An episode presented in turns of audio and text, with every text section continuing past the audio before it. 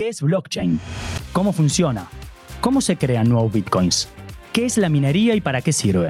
En este episodio vamos a desarrollar las características propias del funcionamiento de Bitcoin y principalmente la tecnología detrás de la primera criptomoneda. Vamos a hablar de la blockchain o cadena de bloques y cómo esta revolucionaria idea propone cambiar para siempre la forma en la cual almacenamos, transferimos y administramos información. Criptonomista es un podcast de Bitso. Como te contamos en el episodio anterior, para comenzar a comprender el mundo de los criptoactivos es obligado estudiar lo que fue el puntapié inicial que dio comienzo a esta revolución. Me refiero por supuesto al Bitcoin. Comprender el dinero, su historia, sus características y principalmente sus limitaciones fue solo un primer paso para conocer la propuesta de valor detrás de Bitcoin y por qué es difícil verlo como un fenómeno pasajero en la historia de la moneda. En el episodio anterior planteamos la promesa de Bitcoin o su propuesta de valor, bueno, en este episodio vamos a ver en concreto cómo funciona Bitcoin y la tecnología blockchain para poder comparar estas promesas en la práctica. Esto nos permitirá comprender cómo las ideas detrás de esta propuesta inicial permitieron desarrollos que están cambiando todas las industrias y que iremos viendo en distintos episodios. Pero este es un punto fundamental. Comprender cómo funciona Bitcoin es un paso hasta pedagógicamente obligado para comprender el resto del mundo de las criptomonedas ya que todas estas ajustan, editan, mejoran o modifican características concretas de esta propuesta inicial buscando ir un poco más allá. Comencemos desde el principio. Sí, Existen antecedentes a Bitcoin. Al menos desde los 80 datan intentos de crear una moneda digital, privada y sin intermediarios. Esto es, que puedas enviar dinero a personas sin pasar por un banco o por ninguna institución. Eh, yo no tengo su dinero aquí. Eh, está en la casa de Fred. Oye, ¿qué demonios haces con mi dinero en tu casa, Fred? Y si bien hubo algunas propuestas, ninguna logró ser 100% descentralizada. Esto cambió en el año 2008. Como comentamos en el episodio anterior, Bitcoin nace en plena crisis financiera internacional, con un mensaje muy marcado hacia la falencia del sistema financiero y monetario global. La primera transacción se disponibilizó en enero del año 2009, hace tan solo 13 años atrás. Lo que vino después no fue una historia lineal y por supuesto que en los primeros años no se hablaba ni se entendía como se hace hoy en día. Sin embargo, distintos hitos le fueron dando cierta popularidad y haciéndola cada vez más conocida. Por ejemplo, en mayo del año 2010 se realizó la primera compra conocida con Bitcoin. Se pagaron 10.000 Bitcoins por dos pizzas de una reconocida cadena gastronómica. Sí, escuchaste bien. Al momento de grabar este episodio hablamos de unos 400 millones de dólares, pero en aquel entonces fue el equivalente a 41 dólares. Qué miseria, chico. Qué miseria. En abril del año 2011 se conoce el último mensaje de Satoshi Nakamoto. Desde entonces, la identidad de Nakamoto sigue siendo un misterio.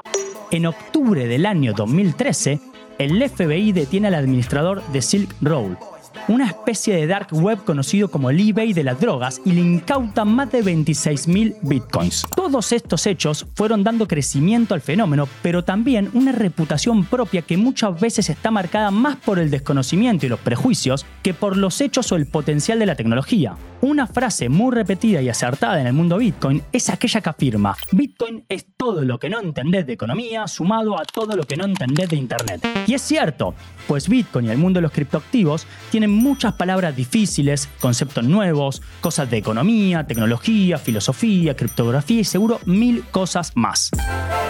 Para empezar a desmenuzar todo esto, comencemos con la tecnología detrás de Bitcoin, la tan afamada blockchain. Ojo, vamos a explicar cómo funciona blockchain y a la par brindarte conceptos propios del sector. No te marees. El sistema de Bitcoin está basado en la tecnología blockchain. Es de código abierto y cuenta con una red peer-to-peer -peer de nodos interconectados entre sí. Un nodo es cada miembro que forma parte de la red. Cómo funciona esta red de nodos y la tecnología blockchain es lo que hace a Bitcoin una forma de dinero totalmente particular, innovadora y diferente de las conocidas tradicionalmente. Un poco por la particular historia detrás del Bitcoin, muchas veces al hacer referencia a blockchain se lo confunde con Bitcoin. La razón de esta confusión es que blockchain surge a partir de Bitcoin y en cierta forma Bitcoin sin duda es su implementación más exitosa. Oye, oye, despacio, cerebrito. Podemos decir que con Bitcoin surgen dos productos, seguramente sin quererlo. Por un lado, la primera criptomoneda 100% digital, descentralizada y distribuida, y por otro, blockchain, que abarca un abanico de casos de uso mucho más amplios que el propio Bitcoin. Muchas personas se sorprenden cuando escuchan por primera vez que no existe una única blockchain, pero comprender esto es un primer concepto fundamental. Por ejemplo, las características propias de la blockchain de Bitcoin son las que hacen que puedan existir solamente 21 millones de Bitcoin, pero que Bitcoin sea limitado es una propuesta propia. Como veremos en otros episodios, otras propuestas ajustan sus protocolos alterando, editando, agregando características que las hacen propias. Vale aclarar que los Bitcoins se dividen en satoshis, en hasta 8 decimales, o sea, 7 ceros y un 1 es un satoshi, lo cual permite fraccionar al Bitcoin y que podamos poseer partes muy pequeñas de este. Entonces, ¿qué es una blockchain o cadena de bloques? Bueno, ya dijimos que es una base de datos de transacciones cuyas características buscan cumplir con distintas promesas. Por ejemplo, promete la inmutabilidad de toda la información y en el caso de Bitcoin promete la escasez digital, estos 21 millones. Además, es distribuida, o sea, P2P, y descentralizada, pero el grado de descentralización también va a depender de la propuesta. Usa criptografía como todas las criptomonedas, que es algo fundamental y esencial para poder dotar de seguridad a estas propuestas, entre tantas otras características. Es un protocolo configurable que en términos amplios permite almacenar, transferir información de manera novedosa. Cualquier información en la blockchain de Bitcoin se transfiere en Bitcoins, en otras propuestas otros criptoactivos. El corolario más importante es que la metodología blockchain es aplicable a cualquier problema en el cual se requiera llegar a acuerdos entre muchas partes de manera descentralizada sin necesidad de tener un intermediario de confianza. Ojo con esto, la confianza es un factor fundamental y viene brindada por la configuración de blockchain. Pues por más que hayan participantes que son competencia o incluso quieran perjudicar a la red, la propuesta, la promesa es que podremos confiar en los datos que hay en esta base de datos producto de la configuración de su protocolo. En el episodio anterior vimos cómo en 1971 se quebraba el patrón oro y desde entonces las divisas no tienen que estar ancladas ni a un tipo de cambio fijo ni mucho menos sujetas a un bien escaso como el oro. Dijimos que así nació el dinero fiduciario como lo conocemos hoy, y que este dinero se basa en la confianza o consenso de una sociedad. El gran aporte tras la propuesta de Bitcoin busca cumplirse con el aporte tecnológico que trae la blockchain, y este es justamente poder confiar en el código y no en los intermediarios. Entonces, ¿cómo funciona una blockchain? Dijimos que la podemos definir como una metodología de almacenaje y transferencia de información descentralizada, pero también dijimos que hay muchos tipos de blockchain. Es más, hay tantas propuestas como la creatividad lo permita.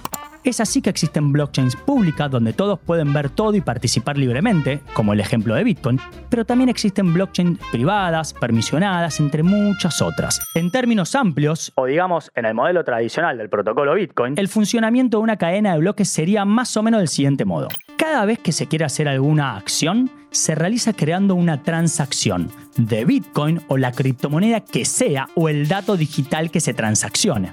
Las transacciones se agrupan en bloques. Cada bloque de la cadena tiene mucha información. Pensando en Bitcoin, imaginen un conjunto de referencias que indican movimientos de X Bitcoins de la cuenta A a la B, de la B a la C y viceversa. A su vez, cada bloque posee una referencia al bloque anterior, el hash. Un hash es una función criptográfica, es un algoritmo matemático que transforma cualquier bloque arbitrario de datos en una nueva serie de caracteres con una longitud fija. Consecuentemente, para cualquier bloque en la cadena de bloques existe un único camino hacia el bloque inicial, hacia el Génesis block. Criptonomista. ¿Y cómo se asegura la descentralización? Bueno, la descentralización implica que todos pueden tener acceso a una copia de la base de datos en Bitcoin de todas las transacciones. No solo pueden verlas, ustedes mismos podrían ingresar ahora a algún buscador de blockchain y ver todos los movimientos en vivo, sino también, de así desearlo, pueden descargarlas y almacenar una copia en sus computadoras. Una vez que un nuevo bloque se incorpora a la blockchain, se vuelve irrompible, intocable. No se puede borrar, ni siquiera por un hacker, porque no existe un solo lugar para hackear ya que está distribuido en todo el mundo. Hasta la vista, baby. De nuevo, al estar distribuido, a priori no hay un servidor que pueda ser hackeado. Y a esta altura ustedes se preguntarán, ¿pero cómo funciona en la práctica algo descentralizado o P2P? Para los contemporáneos y las contemporáneas les va a ser mucho más fácil con un ejemplo. ¿Se acuerdan de plataformas como Ares, Napster, Emule, Torrent u otras tan famosas años atrás? ¡Ay, si no lo veo no es ilegal! Estas plataformas para descargar música o videos tenían una particularidad, y es que además de descargar, podías compartir tus copias en la red. Esto le daba a la red mucha seguridad, pues al final del día no había una sola copia de tu música favorita en tu computadora, sino en muchas computadoras distribuidas en el mundo.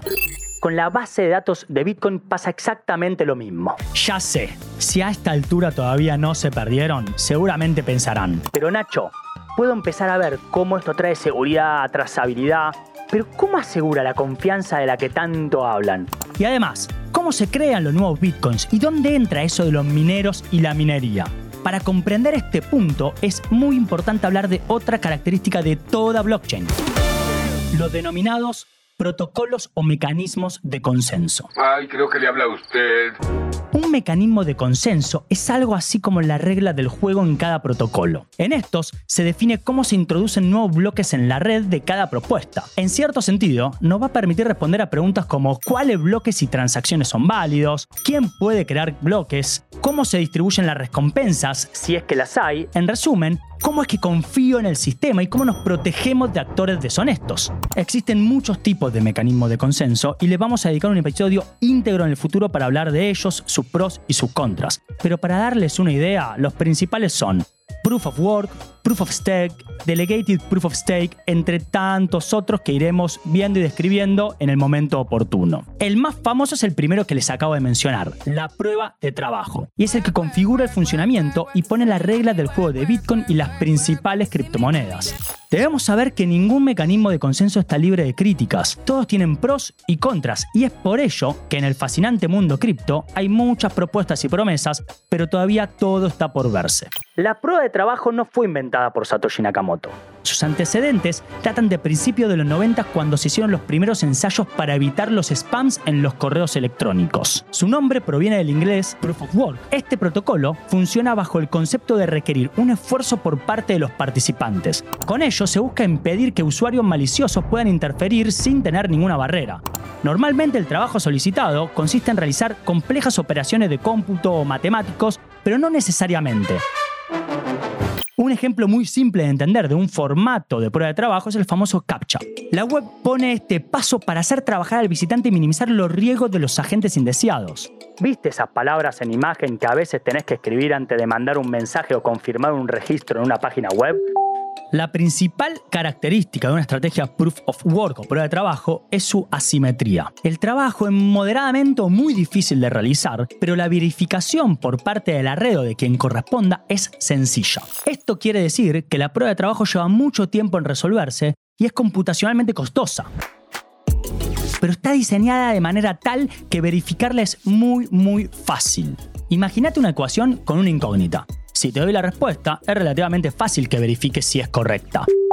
Pero encontrar esa incógnita inicialmente va a ser mucho más laborioso. Fue precisamente esta característica la que llamó la atención a Satoshi Nakamoto a la hora de diseñar Bitcoin. En el caso de Bitcoin, usando el protocolo Proof of Work, con cada nuevo bloque creado se deberá resolver un acertijo matemático que solo puede ser resuelto mediante prueba y error. Estos acertijos son resueltos por los mineros, haciendo millones y millones de intentos, lo cual por supuesto es algo muy costoso. Resolver el acertijo dará como resultado la creación del nuevo bloque, la confirmación de las transacciones involucradas en este bloque y para el caso particular del protocolo de Bitcoin, la generación de nuevos Bitcoins que va a recibir el minero como una recompensa. Es así como se van creando los nuevos Bitcoins. Los mineros compiten para resolver complejos problemas matemáticos invirtiendo y aportando mucha fuerza computacional. El primer minero que lo resuelve y es verificado por la mayoría de la red, recuerden que resolver es difícil, validar toma segundos, es recompensado con nuevos bitcoins creados por el protocolo. Así la red se va acercando bloque a bloque a la escasez, a los 21 millones de bitcoins. Para darle una idea, actualmente hay minados 18 millones de bitcoins. En resumen, el sistema de Bitcoin fue diseñado de forma tal que la creación de nuevas monedas ocurra de forma fija y predeterminada. Bitcoin está diseñado y programado para ajustar la dificultad de los problemas matemáticos haciendo que se produzca una cantidad fija de monedas cada más o menos 10 minutos. Son los propios usuarios de bitcoins, aquellos que deseen aportar poder de cálculo, quienes se van a encargar de realizar todo este proceso llamado minería. Estos nodos mineros de la red deben recopilar las transacciones en bloques. A su vez, con cada nuevo bloque minado, el ritmo de creación de monedas mediante la recompensa a los mineros decrece de forma automática. Esta recompensa se reduce a la mitad cada cierta cantidad de bloques, aproximadamente toma 4 y ese proceso de reducción de recompensa es conocido como halving. En mayo del año 2020, ocurrió la última reducción de recompensas, el halving. Actualmente la recompensa fijada es de 6,25 bitcoins. Este proceso de fraccionamiento a la mitad se ve repetido entonces cada cuatro años hasta que se alcancen los 21 millones de bitcoins minados. Para concluir, Bitcoin siempre va a ser la primera criptomoneda de la historia. Y al menos por ahora es la más importante. El resto de las propuestas nacen modificando, ajustando, quitando o agregando características a esta idea inicial. Bitcoin es una moneda digital descentralizada, esto quiere decir que no la crea ni controla ningún gobierno, persona, banco, país, institución. Solo existe como un código en muchísimas computadoras. Esta red, formada por nodos, personas como ustedes o como yo, que deciden ser parte de la misma, es la famosa blockchain. Una blockchain es entonces una especie de libro contable que registra todas las transacciones que se hacen, pero principalmente es una metodología novedosa y muy diferente a aquella de los servidores que utilizan las empresas como las conocemos hoy en día, por ejemplo, la banca tradicional. Los mecanismos de consenso son la regla del juego y es lo que asegura que nadie lo termine controlando y que no se pueda hacer trampa. En el caso de Bitcoin, el mecanismo conocido como prueba de trabajo impone problemas matemáticos muy difíciles que deben ser resueltos por los mineros para agregar bloques en la blockchain a cambio de una recompensa. En resumen, cualquier persona puede hacer dos cosas en Bitcoin. Ser un nodo usuario, esto es recibir y enviar dinero, o ser un nodo minero y convertirte en una de esas cientos de miles de computadoras que trabajan para validar bloques a cambio de la recompensa de nuevos Bitcoins creados por la red, aportando así confianza de forma descentralizada. En los próximos episodios vamos a hablar de cómo la idea de Bitcoin generó desarrollos que se proliferaron en una multiplicidad de criptomonedas que, todas juntas, ya están cambiando el sistema monetario de un modo que nunca hemos visto en la historia. Vamos a hablar de las monedas estables o stablecoins y la respuesta de los estados con las monedas digitales de los bancos centrales. Pero más importante, te vamos a enseñar cómo ser parte de esta revolución de la mano de Bitso. Mi nombre es Ignacio Carballo y este fue un nuevo episodio de Criptonomista. Acabas de escuchar Criptonomista, el podcast de Bitso. Dale seguir al canal y entérate de cada capítulo cada semana.